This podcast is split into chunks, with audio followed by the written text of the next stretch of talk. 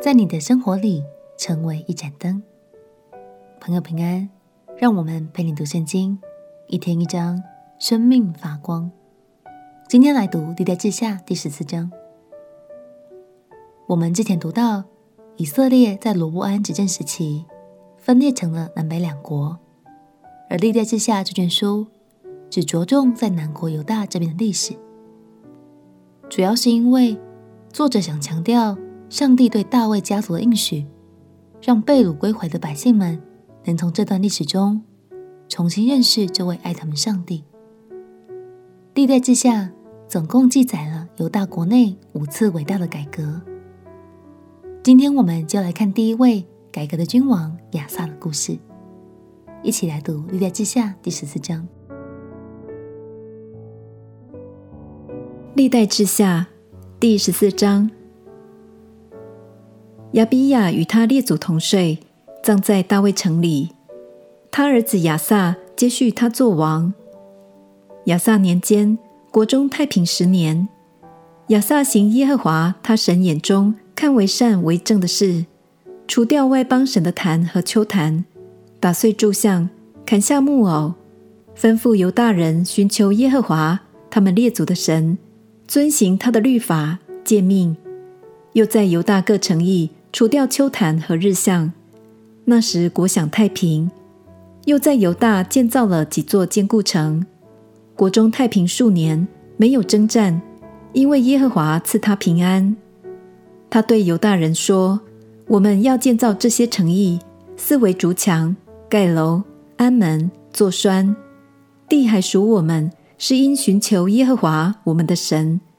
我们既寻求他，他就赐我们四境平安。于是建造城邑，诸事亨通。亚萨的军兵出自犹大拿盾牌、拿枪的三十万人，出自便雅悯拿盾牌、拉弓的二十八万人。”这都是大能的勇士。有古实王谢拉率领军兵一百万，战车三百辆，出来攻击犹大人，到了玛利沙。于是亚萨出去与他迎敌，就在玛利沙的洗法谷彼此摆阵。亚萨呼求耶和华他的神说：“耶和华啊，唯有你能帮助软弱的，胜过强盛的。耶和华我们的神啊！”求你帮助我们，因为我们仰赖你，奉你的名来攻击这大军。耶和华啊，你是我们的神，不要容人胜过你。于是耶和华使古实人败在亚萨和犹大人面前，古实人就逃跑了。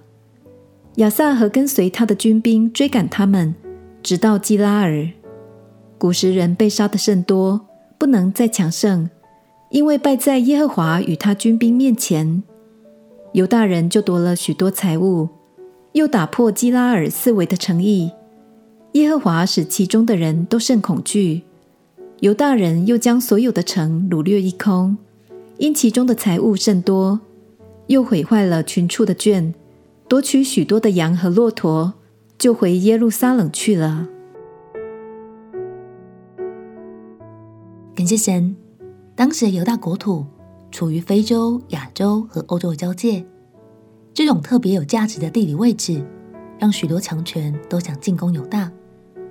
然而犹大却得享太平，相信是因为神用大大的祝福回应了亚萨敬虔的心。亲爱的朋友，当时犹大国内已经沦陷在崇拜偶像与异教法术的风气中，亚萨就是。在这么不容易的情况下，勇敢的导正许多错误的行为，鼓励你。其实我们也能像亚萨一样，在这个时代成为一盏明灯，但不是要用强硬指责的方式，而是带着爱神的心，成为好榜样，影响身边的人一起来爱神。我们一起来祷告，亲爱的耶稣，求你帮助我在生活中。能够勇敢发挥影响力，在这个世代中帮助更多人回转向你。祷告奉耶稣基督的圣名祈求，阿门。祝福你生命成为神美好的见证，陪你读圣经。我们明天见。耶稣爱你，我也爱你。